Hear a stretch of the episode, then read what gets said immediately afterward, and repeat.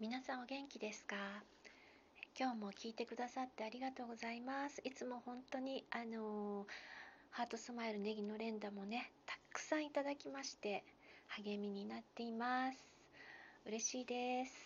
えっ、ー、とこちらのえっ、ー、とハートスマイルネギはアプリをね入れていただくと、えー、トントントントントントンってあのできるのとあとネギは連打すると時々あの深谷ネギのゆるキャラのふっかちゃんがあのビョーンって出てきますので やってみてください。ねでえっと前回はあの今年最初の配信だったっていうことでちょっとテンション高めだったのでねリラックスしてお聴きいただけなかったかもしれないんですけど、えー、今日はですね気持ちを緩めてですね いつものゆるゆるな感じであのー、お話をができたらいいなと思っています。よろしくお願いします。さあえーと、ではですね早速前回の放送を聞いていただいてほなみさんほなみさんねいつもありがとうございます。あのお便りいただきましたのでお読みします。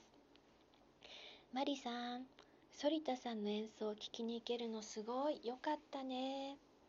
ということでいただきました。ほなみさんいつもありがとうございます。ねえあの前回テンション上がったのってこれもあったんですよね。もう本当に。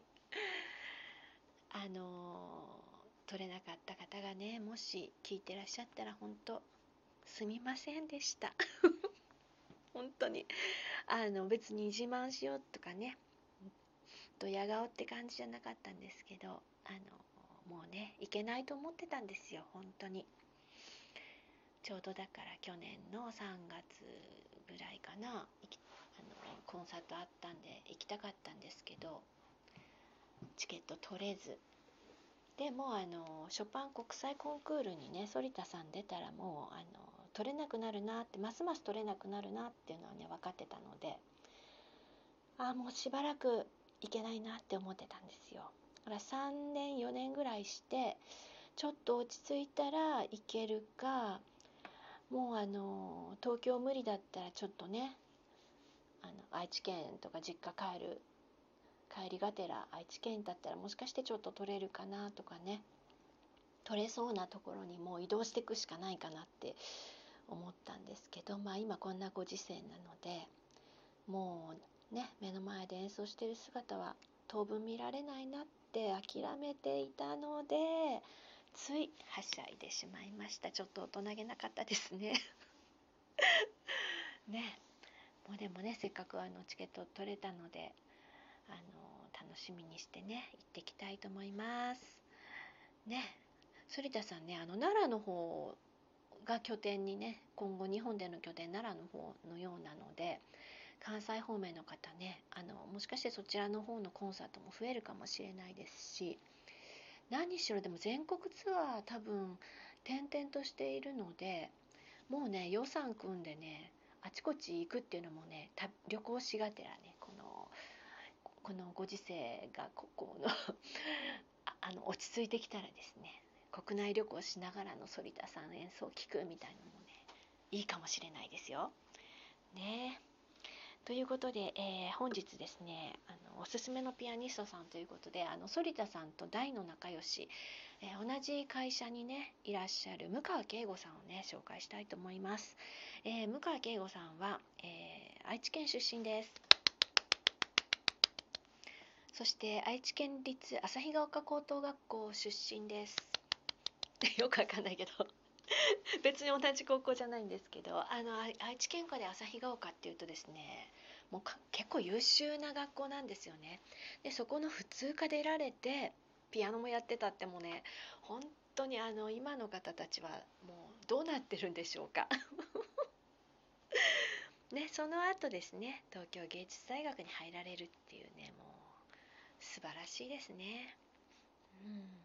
で東京芸術大学にあの在籍中に日本音楽コンクールに出て1位を取ったっていうね。あのピアニストとしてはなんかこうもう王道のね素晴らしいあの受賞だと思うんですけど。でちょっと待ってみたいなあの反田さんもねあの日本音楽コンクールで1位を取ってるんですけど。あのちょっと今ウィキペディア見てたんですよ。この話半分で見ろっていうあの。そしたらですねあの同じ年なんですよね。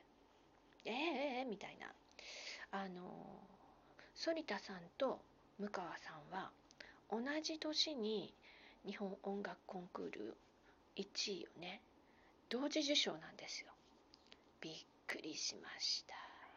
2012年なんですけど。でこの年2位はないんですね。1位2人で2位はなしっていう。だからもう10年前からねこのお二人はねもうあの顔見知りだったっていうことでなるほどなってもうよくね分かってるねお付き合い長い方たちなんだなって思いましたね。うん。ね。であのその後はでもあの反田さんはねロシアの方に行かれるんですけど向川さんはあのフランスの方にね行かれたんですよね。あの東京芸大出てからね。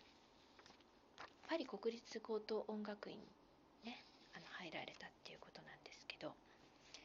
であのまあなんかお二人比較するわけじゃないですけど反田さんも本当にもうどんどんあのチケットを取ら取れないピアニストさんっていうことでも国内でも演奏活動いっぱいしてましたのでねあの活動をもうなんとなく知ってたんですけど向川さんはもうフランスにいてあの少しずつコンクールに出て実力をねつけていかれたっていうことで2018年に浜松国際ピアノコンクールに出て第5位素晴らしいです。で2019年その翌年ですねロンティボー・クレスパン国際コンクール第2位これもすごいですね。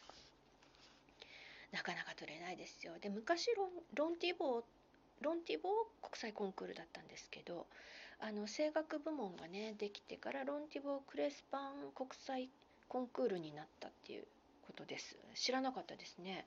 全然知らなかったですね。ロンティボーだと思ってたのでへーって感じであのそうみたいです。であのこれで2019年にあの向川君が第2位なんですけどこの時に1位も日本人の方なんですよ。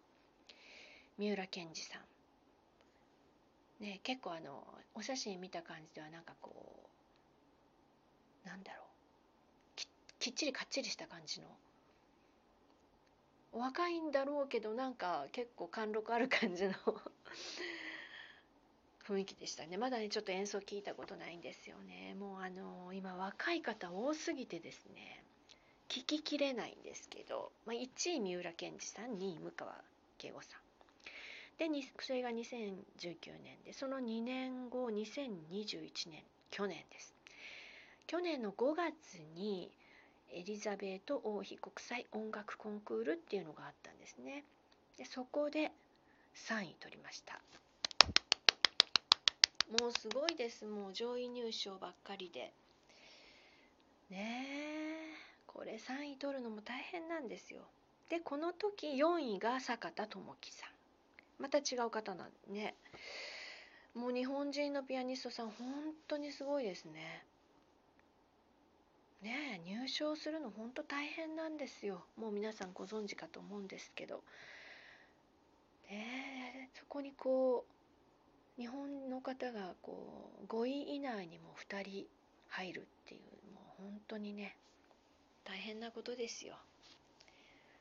ねえ。そうなんです。それであのそうなんです。それであの聞いてみようと思ってね。去年聞きに行きまして年末にね。